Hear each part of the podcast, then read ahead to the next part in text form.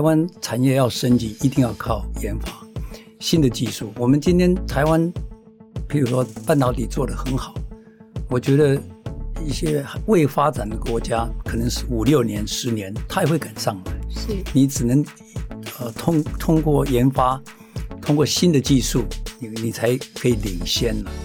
啊，所以我我们对研发是非常的重视。我甚至也在跟美国的几个有名的大学谈一些博士后的奖学金。我们希望来公司做两三年以后，我们可以派他去像 MIT 啦、Stanford、UCLA 这种有名的大学去做博士后的训练。博士后训练并不是说这个训练是是是一定需要的。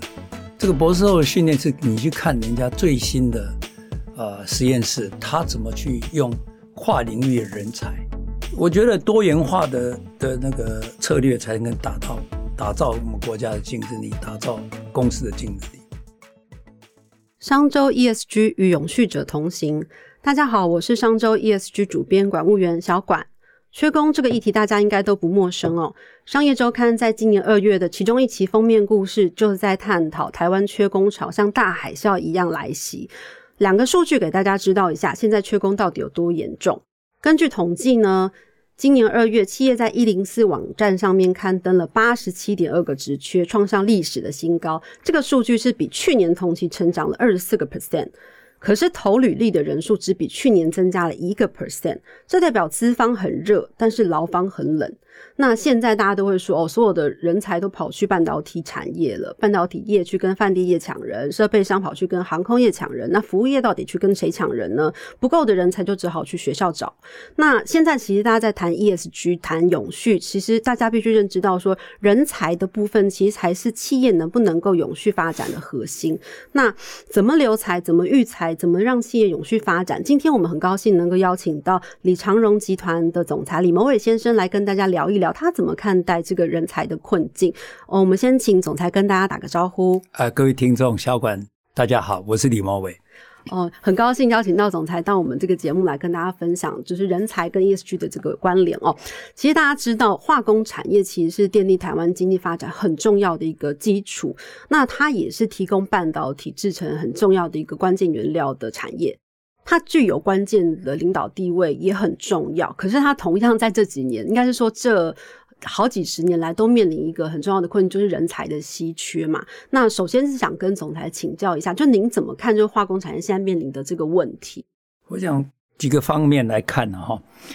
首先我要讲说，呃，化工或者材料哈的产业，不只是对的半导体，对我们人类呃的发展哈，我们现在的文明。好的生活是做了很大的贡献，可是我认为更重要的，未来尤其是业绩，我们要解决业绩的问题，我们的环境的问题，我们的呃气候变迁的问题，其实呃材料业和化工化工业要扮演更重要的角色。那化工业方面哈，因为我们的需要的人才啊，跟半导体业是有一些重叠的。所以这几年不是今天才发现的，这这这五年十年来一直都跟半半导体业在抢人吗？这我们互相啦，互相的有有些有我们也有很多半导体业的啊啊一些呃人会过来我们这边，会互相 cross over 啊，我们的人也有人去半导体业。那李长龙对员工的要求是相对的严格，训练的比较严格，所以。也是非常，半导体半导体业跟电子业很喜欢我们的人才，所以我们面对这些问题哈，呃，也做了蛮多事情了。因为我们留才怎么留留才？那我认为台湾的问题哈，还是高阶人才的问题。好，那呃前几天我们在做做那个啊李长龙基金会啊的奖学金活动，那有些同学就问我。他到底要不要读一个硕士，在化工业或者材料的科系？那我跟他们讲，就是说，你如果你的生涯是想要做研发的话，应该只攻博士。在国外，大部分都是这样。你要做，你要呃，你要读做做研发的话，你就直接攻博士。嗯，一般是呃博士班的考试没过的人才拿一个硕士走的。对，一般是这样。所以我跟那些同学讲说，你自己要做个决定。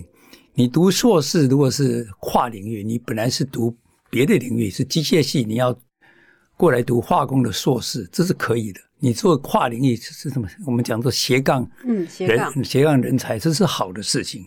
可是你如果大学部门读跟硕士班读同样的话，这有点浪费。哦，我个人觉得，我我我个人是拿在麻省理工学院化工系学士跟硕士，我愿意做拿这个硕士，因为我时间很短，我是四年一起把学士跟读呃跟跟硕士一起拿的，所以我认为我多花。半年一年的时间是 OK 的，可是你如果是要再花两年去做硕士，有点有点有一点比较可惜了。是，我我我是建议这样。那我们李长龙这边是非常鼓励优秀的人才，尤其这优秀人才愿意做啊呃喜欢或愿意做研究的话，去读读博士班。那我们现在有一个有一个奖学金，鼓励这这方面的人才啊读呃博士。我们博士班的小朋友，除了学校会给给那个学费以外，然后一个月大约是要两万至两万五的生活费。生活费，我们这边是不呃一对一的补助，所以你可以拿到四万至五万的收呃的钱。这对一些呃优秀的人才，他觉得读这个博士还可以，不然他的同学一出去拿四五万，就在那边苦守这个。寒窑，然后过了过了四五年以后，到底会不会薪水会多一点，不多一点？他觉得是不划算。嗯，所以我们希望鼓励一些高阶的人才，尤其要做喜欢做研究的人去读博士。博士的训练本身是非常好，因为博士的训练就是让你可以独立啊作业，然后独立思考，是一个很好的训练。四五年的时间虽然很长，我们很喜欢呃呃博士生。就等于是说，我们集团其实，在人才的培育跟投资上面，其实是是重点嘛，对不对？我们宁愿他多去在高阶这个研发这一块去多做，呃，花时间去做，这个对我们的企业经营的人才库的培训，其实是您是怎么想这件事情的？就是因为我们台湾的产业哦，当然这几年这两三年非常好，可是你要知道，我们台湾产业要升级，一定要靠研发。新的技术，我们今天台湾，譬如说半导体做的很好，我觉得一些未发展的国家，可能是五六年、十年，它也会赶上来。是，你只能呃通通过研发，通过新的技术，你你才可以领先了。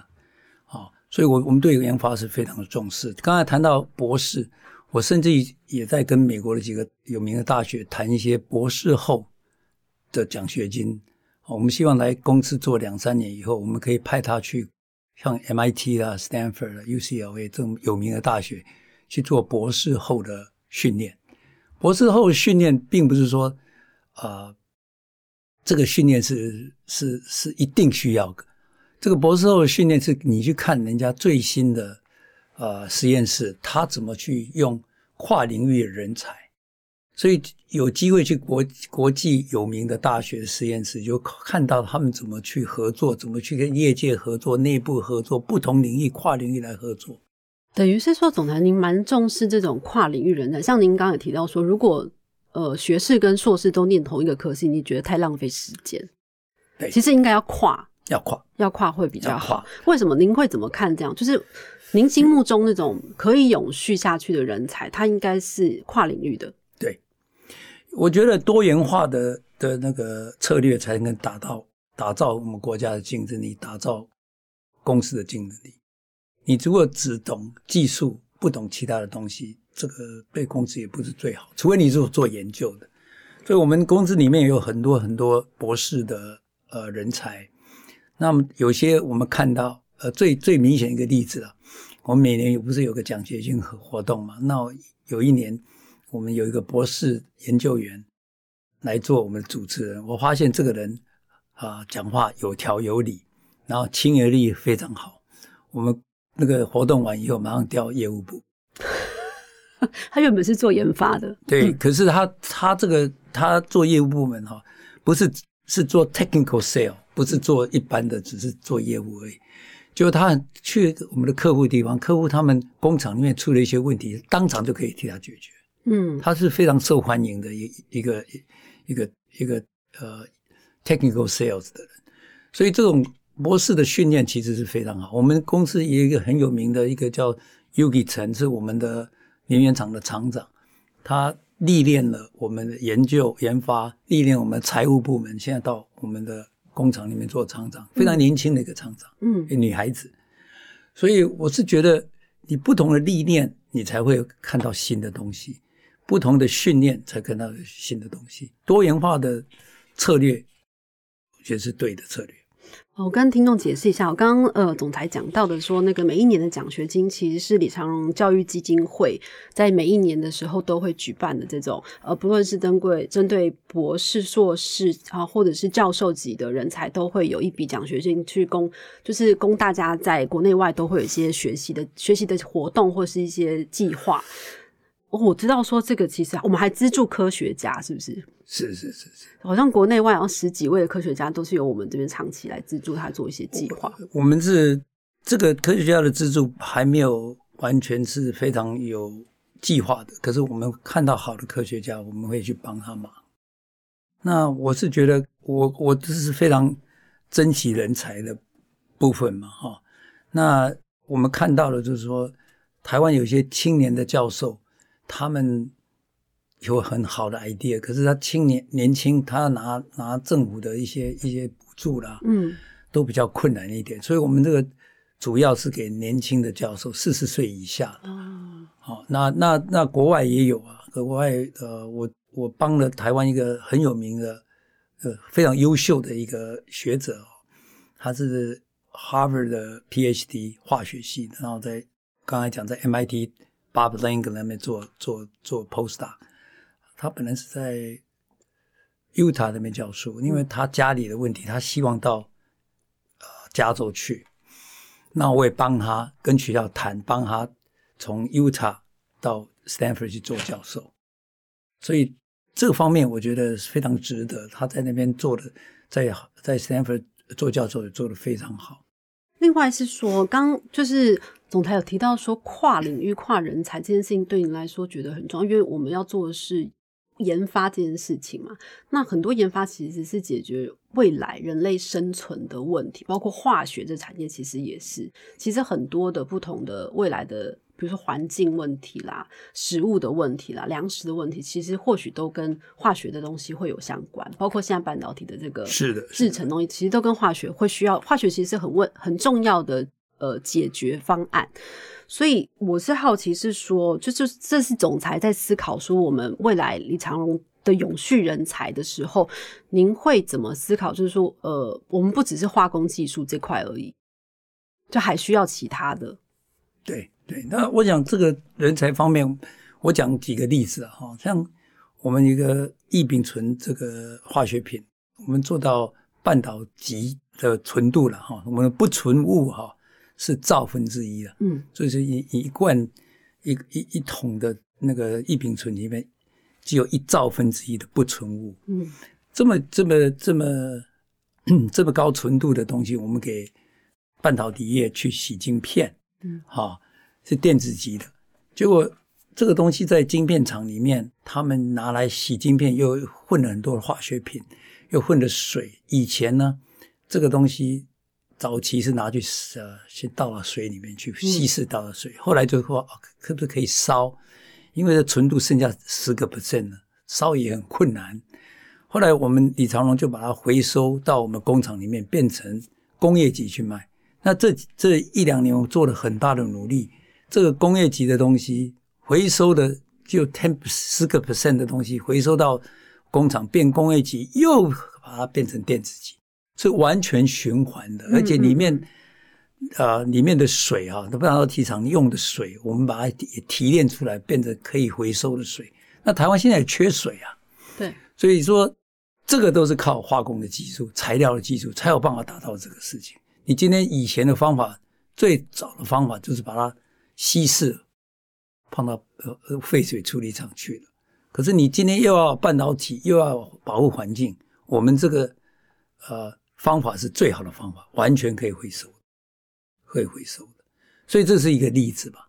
另外一个例子就是说，你看到我们的咖啡杯里面，在外面啊，Starbucks 啊等等这种这种咖啡店，咖啡店杯里面有一个塑胶塑胶泥膜，这塑胶泥膜放上去以后，你这个杯子就不能回收了，嗯，好，只能烧掉，因为这个塑胶泥膜没办法分解。那李同在加拿大有个工厂，是做新的新的塑胶泥膜，是从可分解以外，它是从那个从那个糖类来做的，所以是本身是非常啊对环境非常好的原料，而且这个东西做出来以后，在水里面、海洋里面、在土壤里面都可以分解，所以这个是解决我们这个塑胶呃污染的问题，所以这个东西还是要靠。材料业、化学来解决。好，我们可能有一些人都认为说啊，你化工业都是污染污染的啊的。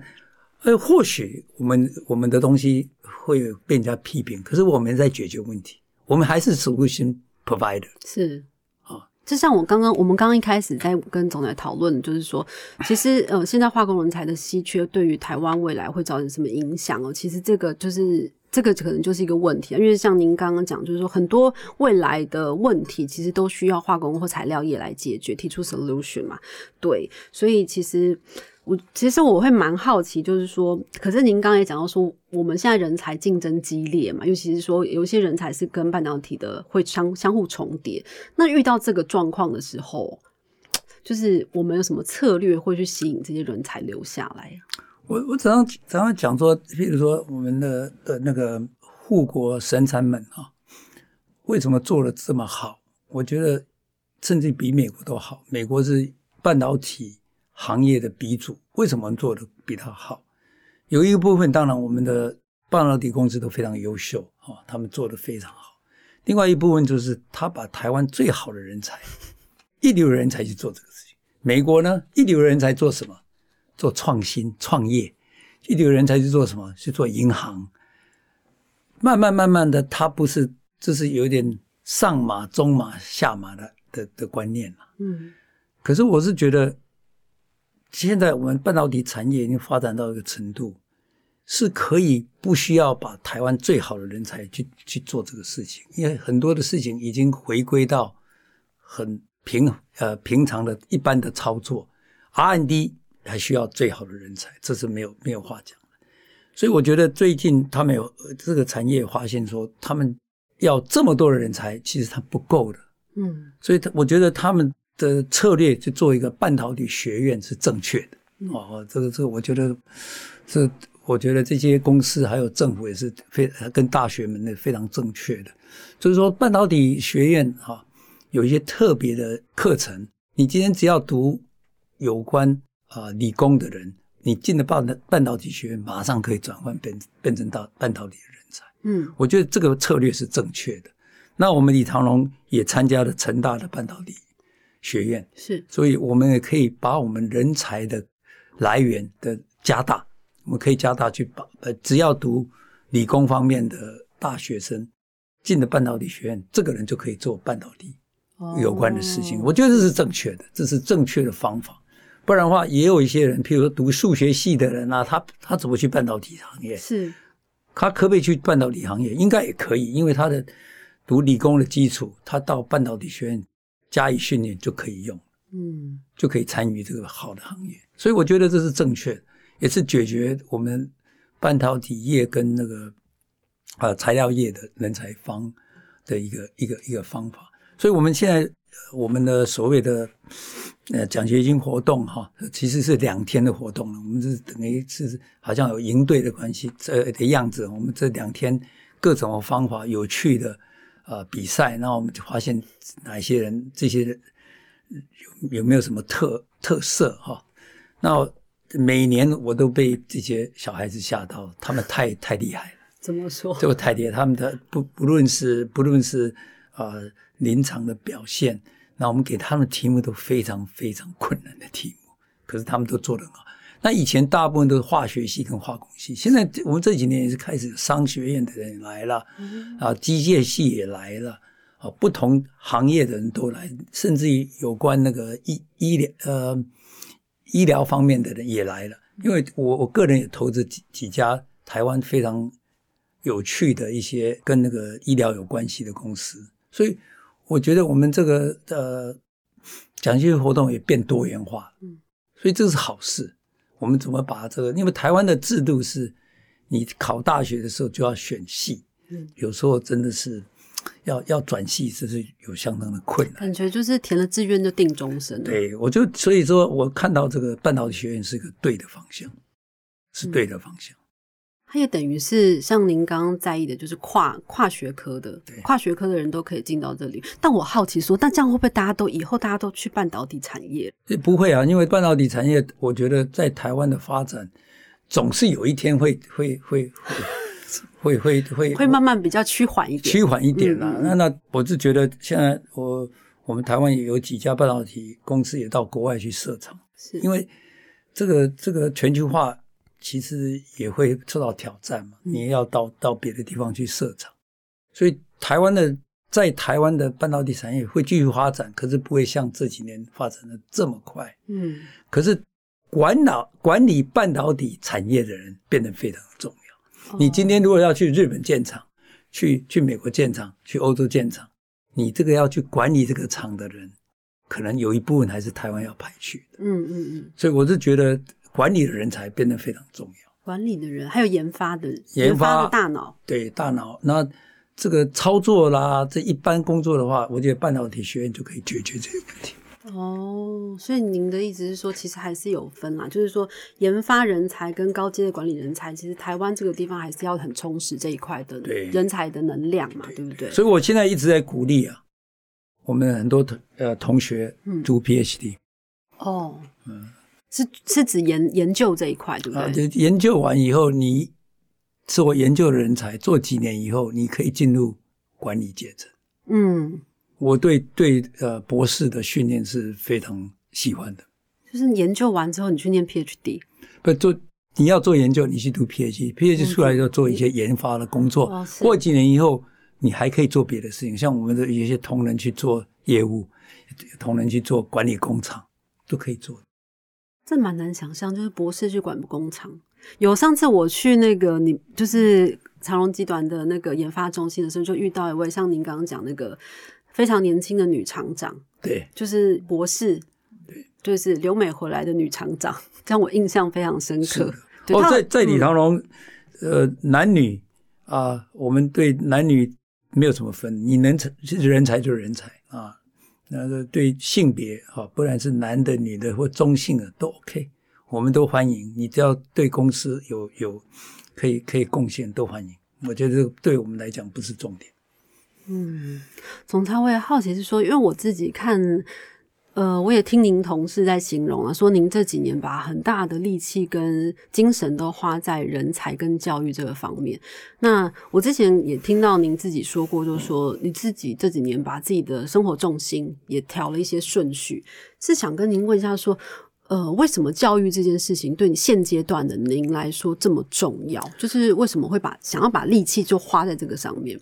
台湾有些人做艺术也非常好啊啊，他们做很多的慈善的东西也非常好啊，教呃音乐、艺术、医疗都非常好，盖医院等等。所以，就我们的家族，我们认为我们要做的是两件事情，一个是教育，一个是啊、嗯 entrepreneurship，怎么有创业精神。所以我我大部分都在看这两样东西，我也帮很多台湾的创业家。帮助他们看可不可以把他们的企业变茁更茁壮啊！我是相信教育的，所以我认为这个教育是可以改变一些的人生。因为我常讲，人生就好像爬一零一，那我是一个很幸运的人，我从四十楼开始爬。嗯你看，如果是清寒的小朋友，他可能要从地下室开始，嗯所以怎么去帮他忙？别让他坐个电梯到四十楼去。嗯。人才是很稀有的东西啊，很稀有的东西。你要帮助这些小朋友，让他们做更多对社会更有贡献的事情。总裁，那我们再谈一下。我知道说，我们基金会其实也常常会请一些国外的重要的重量级学者来台湾。这样子的，我是以前是两年一次，在这样开始是要每年办。我们叫做 BRC，就是台湾很多读呃呃博士班的学生啊，大部分都国外参加 conference，可是经费问题哦，常常这是很困难的，所以我是他们不能出去，我就把世界有名的学者请来台湾。那因为我懂化学跟化工部分，所以我们这几年都是主要在做化工的人才。那本来今年要开的，我每年这这二一月三号开始，好，刚好我们假日完了。那国外的呃大学开学还没开始啊。那么今年本来是有两个诺贝尔的奖的的的那个学者要来，一个是那个荷兰的 Ben Finnegan。另外是我在 MIT 大一的老师 Barry Sharpless，哦，他们他们两个是 Nobel Prize 那个化学奖。那我觉得这个非常好。我们每年办的时候，很多台湾的读博士班的学生，他会做 poster，然后比赛，而且听两天的演讲，是国国际级的非常高阶的演讲。那我知知道台全世界一共有像这样的这种 conference 有两个。嗯，然后我们是要争取变第三个，一个在瑞士，一个在日本，我们希望在台湾。那这次会在垦丁，我们把冬天的时候外国人喜欢的海滩，他来 enjoy 我们的海滩。那在这个只有化学，那我觉得以后可能 AI 啦这一步，我会一步一步去去去去布这个局。好，那把把最好的人才请来台湾。那这有关人才的事情，另外一件事情，我跟那个中央研究院的呃廖院长哈。他在他以前在 UCL 教书的时候，我已经资助台湾的学生去做他的呃博士班学生。那他我的前次跟他聊的时候，他说台湾的 funding 啊，就是那个研究经费啊，就有一个 single source，只有政府。嗯，在国外常常是有 multiple source，所以我现在还没有还没有想很清楚，我是想到到我们业界里面去筹这笔钱。这就我要做丐帮帮主去拜托人家，好啊，是不是可以？我们业界也主持一个经会，也给台湾的研究单位也可以来申请。那这样子的话，有多元的来源的话，这比较不会有漏网之鱼。那政府国科会这边跟教育教育部都做得很好，他们都是给有很严谨的方法去给这个经费，可是毕竟是一条路而已。嗯，一个好的研究。我是希望有 multiple sources，啊，multiple sources 比较不会有漏网之鱼嗯，好，所以我跟廖廖院长也谈了有关这个事情。那我是以后比较有空，就就来想一些我们台湾呢，不论是半导体业啦，不论是材材料业或化工业，这几年大家都赚了不少钱，是不是可以把这个钱大家定期捐出来，然后做另外做一个 source。啊，不是共同富裕的，就是我要去拜托人家的，我 我要去拜托人家的，以我的那个老脸去拜托人家，啊，包括我自己会捐。我想这个 multiple source 的 funding 是一个对的方向，多元的社会、多元的想法、多元的经费来源都是好事情。嗯，等于是说这些人才、产业人才就是自己救。就是自己养、自己培育、自己培育起来嘛。对对对。那台湾的人才非常优秀啊，嗯，非常优秀。我们怎么？我我认为我们好好去培养，我们以后比我们呃落后一点的国家，他一定会追上嗯，我们现在的产业，我们现在的技术肯定是不够的，一定要靠新的东西。如果是说。在做人才思考这方面，因为其实台湾 低薪的问题其实是严重的嘛，就是大家在讨论薪水涨幅的时候，其实大家还是会觉得说，台湾普遍来说那个薪水的幅度不高。那这个跟企业在思考人才永续的时候，是不是有一些呃逻辑上面的隐藏在背后的？因为我我们期许李长龙是一个国呃世界级的公司，那同仁就挑战我，老板那。世界级的公司，那我们薪水是不是世界级嘛？不是，这个是非常好的一个问题嘛。那我们的说法就是，第一个，我们在当地，我们希望我们的薪水啊，我们同业的薪水，我们是永永远是 top twenty five percent。第二件事情，自动化一定要发生的，是自动化发生到一个程度，很有可能台湾要去考虑 basic universal income，嗯，最基本的薪水，嗯，台湾还没有到这个程度，可是。你看，芬兰已经开始做实验了，在这个那个 basic universal income 的的实验。这我认为台湾的的经济能力可能十十年二十年也要考虑这个事情。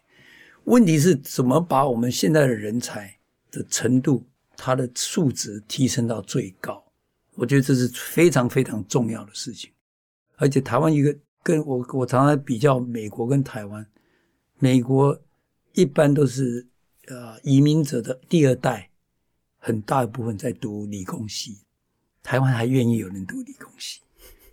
这是很重要。一个国家的竞争力，理工的人才，尤其做研发的人才不够的话，你很难去提升。所以台湾有些优点是先进国家是没有。嗯，所以我们要想怎么去把每一个人的能力素质提升到个程度，台湾就要开始开始考虑你自动化 （basic universal income） 啊，很多的工程就是劳力的工程是要怎么去处理。这是台湾就要需要去想。这几天我去去那个中横跟阿里山骑脚踏车，嗯，在我在看的路上看到一些在修理路的的工人，我都谢谢他们，因为有他们，我们的公路才这么好，我才有办法去骑脚踏车，对不对？